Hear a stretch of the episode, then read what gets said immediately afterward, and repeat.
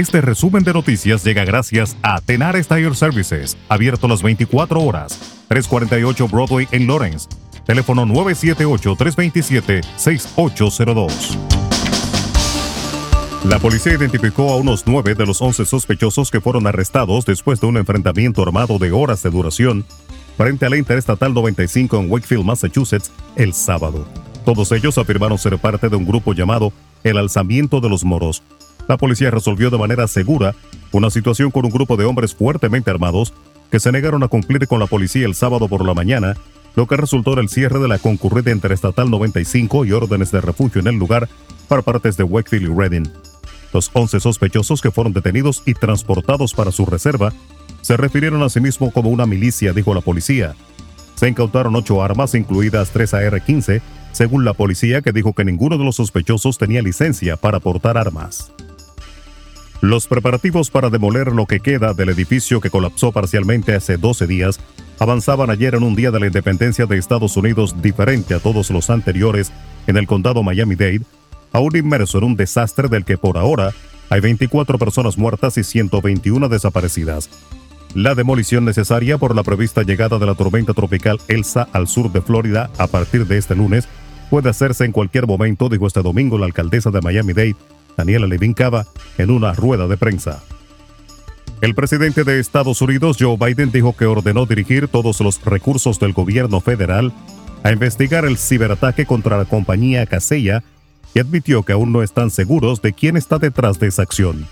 Casella, una empresa de software que brinda servicios a más de 40.000 organizaciones en todo el mundo, confirmó que su plataforma de administración de sistema llamada DSA sufrió un sofisticado ciberataque pero estimó que afectó a un número muy pequeño de usuarios.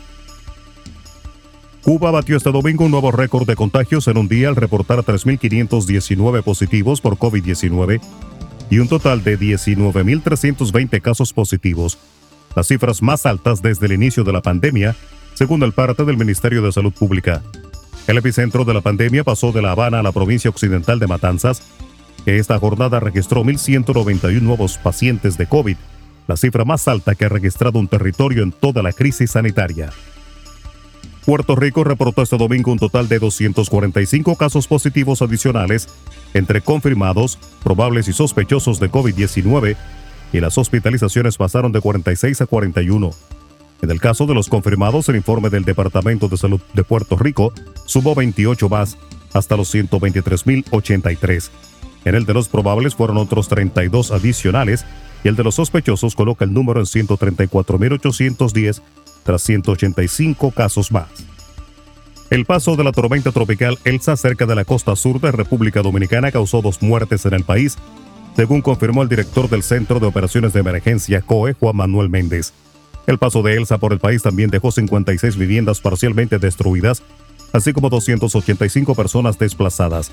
Unos 39 acueductos se encuentran fuera de servicio afectando una población de 467.122 usuarios en todo el país. La Corporación Dominicana de Empresas Eléctricas Estatales notificó que se afectaron 23 circuitos para un total de 171.083 usuarios aquejados por la falta de energía eléctrica. Y el ministro de Salud Pública dominicano, doctor Daniel Rivera, se aplicó este domingo su tercera dosis de la vacuna contra el COVID-19 con un refuerzo heterogéneo que asegura lo protegerá de cualquiera de las 24 variantes del virus que circulan en el país. El funcionario que a finales del mes de marzo de 2020 se contagió del coronavirus señaló que las variantes de la enfermedad amenazan a 98 países y que para el país la variante brasileña es motivo de preocupación debido a su alto nivel de contagio, propagación y letalidad. Asimismo, el Ministerio de Salud Pública reportó este domingo 566 nuevos contagios de COVID-19. Notificó además cinco muertes lo que incrementa a 3.857 las defunciones a causa de la enfermedad. Resumen de noticias. La verdad en acción. Jorge Auden. Conduzca seguro confiando el cuidado de sus ruedas a Tenares Tire Services, abierto las 24 horas, los 7 días de la semana. 348 Broadway en Lawrence. Al comprar gomas nuevas, recibe reparación de por vida, además de otros servicios también de por vida. Tenares Tire Services también ofrece alineación y balanceo y autodetailing. Las mejores gomas nuevas y usadas en Tenares Tire Services, con el trato afable de Brian de Peña y su equipo. Tenares Tire Services, 348 Broadway en Lawrence. Teléfono 978-327-6802.